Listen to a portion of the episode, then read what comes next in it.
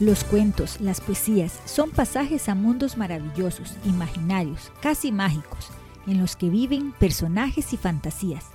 Aquí encontrarás un espacio lleno de cuentos, poesías, adivinanzas y de vez en cuando algunos trabalenguas, que te llevarán de paseo por lugares mágicos, a los que solo a través de la imaginación y las palabras podrás llegar. Así que vení para contarte, mundos de imaginación y fantasía. Soy Rochi y el cuento de hoy es El Cadejos del Cadejal, de la escritora costarricense María Leal de Noguera. Esta era una viejecita que vivía sola en una choza y tenía la mala costumbre de irse por la noche a la vecindad. Volvía muy tarde y como venía cansada, se acostaba sin sacudir la cama ni encomendarse a Dios. Una noche que venía de su paseo acostumbrado, entró a la casa sin encender luz y ya iba a poner las manos en la cama cuando oyó una voz horrorosa que decía ¡Uh! Yo soy el cadejos del cadejal y toda vieja que venga aquí me la voy a cenar. Y sale la viejecita como disparada, en un puro temblor. Se fue derechito a la casa de Tío Tigre y le habló. Tío Tigre, tío Tigre, por Dios vaya a hacerme el favor de matar un animal que está en mi cama, que no me deja llegar. Hmm, dijo tío Tigre, rebulléndose con pereza en su cama. Para esto se pone usted a andar de noche por la vecindad y llegar tan tarde a su casa. Espérese un poquito mientras me visto. Y tío Tigre se puso los pantalones, el sobre todo para no resfriarse, tomó su sombrero, el bastón y una pistola. Luego salió y se fue con la viejecita a matar el cadejos. Ella se quedó atrás y él queditamente se fue acercando a la puerta, con revólver en mano. Al poner el pie en el resquicio de la puerta, oye una voz que le dice ¡Uh! Yo soy el cadejos del cadejal, y todo tigre que venga aquí me lo voy a cenar y sale la viejecita y tío tigre que se llevaban los vientos. En la huida se le cayó el sombrero, pero no se detuvo a recogerlo, tal era el miedo que llevaba. Cuando llegó a su casa, tío tigre respiró y dijo a la viejecita, mm, Vaya donde tío Coyote a ver si él va a matar ese animal. Yo creo que él sí lo mata, porque sabe muchas oraciones buenas. Pues si no me engaño, ese animal que está en su cama es cosa mala, Ave María Purísima. Diciendo esto, se fue la viejecita donde tío Coyote. ¡Tum, tum, tum! llamó a la puerta diciendo, Tío Coyote, tío Coyote de Dios, hágame el favor de ir a matar un animal que está en mi cama y no me deja llegar. Tío Coyote contestó, Pero señora, ¿qué anda haciendo usted a deshoras de la noche fuera de su casa? Esa es una mala costumbre. Espérese un momento mientras me visto. Así fue. Tomó sus pantalones, el chaleco, el saco, el sobre todo, etc. Y se abrigó. Se puso el sombrero, tomó el bastón, dos pistolas y salió.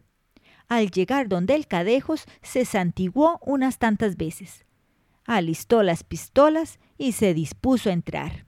En eso sale la voz horrorosa que decía, ¡Uh! Yo soy el cadejos del cadejal y todo coyote que venga aquí me lo voy a cenar. Y sale tío Coyote como un cachiflín con la viejecita de la mano. Cuando llegó a la casa no podía ni hablar del susto. Eh, vaya donde Mister León, dijo tío Coyote. Él sí puede sacar ese animal de ahí porque es el rey. Fuese pues la ancianita a casa de Mr. León y llamó a la puerta. ¡Tum, tum, tum! Mr. León, Mr. León, por vida suyita, vaya a sacar un animal que está en mi casa y no me deja entrar. Hmm, respondió Mr. León, rebulléndose en su cama. Luego bostezó. Ah, ah, mm. se despabiló los ojos y por último dijo eh, bueno, señora, ¿y qué anda haciendo usted a deshoras de la noche fuera de su casa? Eso va en contra de las buenas costumbres. Por esta vez le perdono esa. Diciendo esto, empezó a vestirse, tomó sus armas y se encaminó hacia la casa de la ancianita. Al llegar, quedito, quedito se fue acercando y ya iba a poner el pie en el resquicio cuando oye que le dicen ¡Uh! Yo soy el cadejos del cadejal y todo león que venga aquí me lo voy a cenar. Ave María Purísima, exclamó Mr. León. Salió huyendo con el cuerpo en un temblor y el corazón que se le salía del pecho. No respiró hasta llegar a su casa. Luego exclamó No, no, no, no, no, no, señora. Ese animal es muy peligroso. Yo no puedo matarlo. Vaya donde el juez de paz, que ese con ser autoridad tal vez pueda hacerlo. ¿Y quién es el juez de paz, señor? preguntó la viejita. Es tío Conejo, la persona más entendida de estos contornos. Y a la casa de tío Conejo se encaminó la viejecita. ¡Tum, tum, tum! Tío Conejo, tío Conejo, por vida suyita, vaya a sacar un animal que está en mi casa y no me deja entrar. Tío Conejo se levantó como por medio de un resorte y dijo a la viejecita, Espere un momento mientras me visto. Mientras tanto vaya donde tío Son Popo y le dice que por orden del juez de paz aliste cien soldados y se venga inmediatamente. Se fue la viejecita donde tío Son Popo y le dio el recado del juez de paz. Pronto estuvieron todos listos y se dirigieron a la choza donde estaba el cadejos. Tío Son Popo, dijo tío Conejo, usted entra primero con su gente, pero muy quedito. Se trepa por el pilar de la cama y se va quedito, quedito, hasta ponerle las pinzas en la nariz. Luego sus compañeros que lo cojan de donde puedan. Yo esperaré en la puerta con mi espada. Usted, señora, dijo a la anciana, no se acerque porque le puede ocurrir algo. Cuando iba entrando tío Son Popo con su gente, se oyó la voz del Cadejos.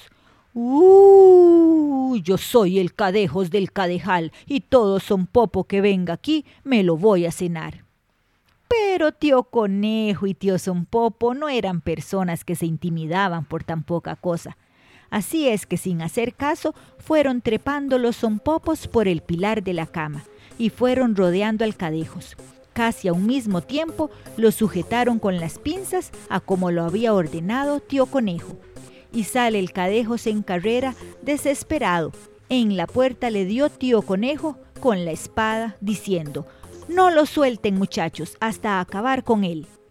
El pobre cadejos corría con todas sus fuerzas y se restregaba en los árboles para ver si dejaba perdidos a los zompopos, pero nada, estos no lo soltaban. Por fin cayó desfallecido, casi sin aliento, a consecuencia de las heridas y de tanto correr.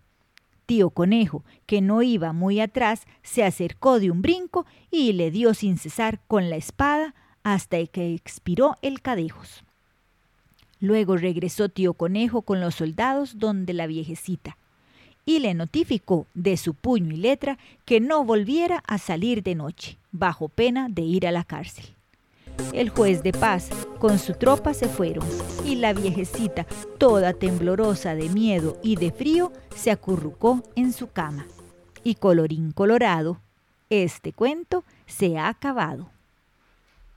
Música de Juan Carlos y Gina Ureña y efectos de sonido extraídos de freesound.org.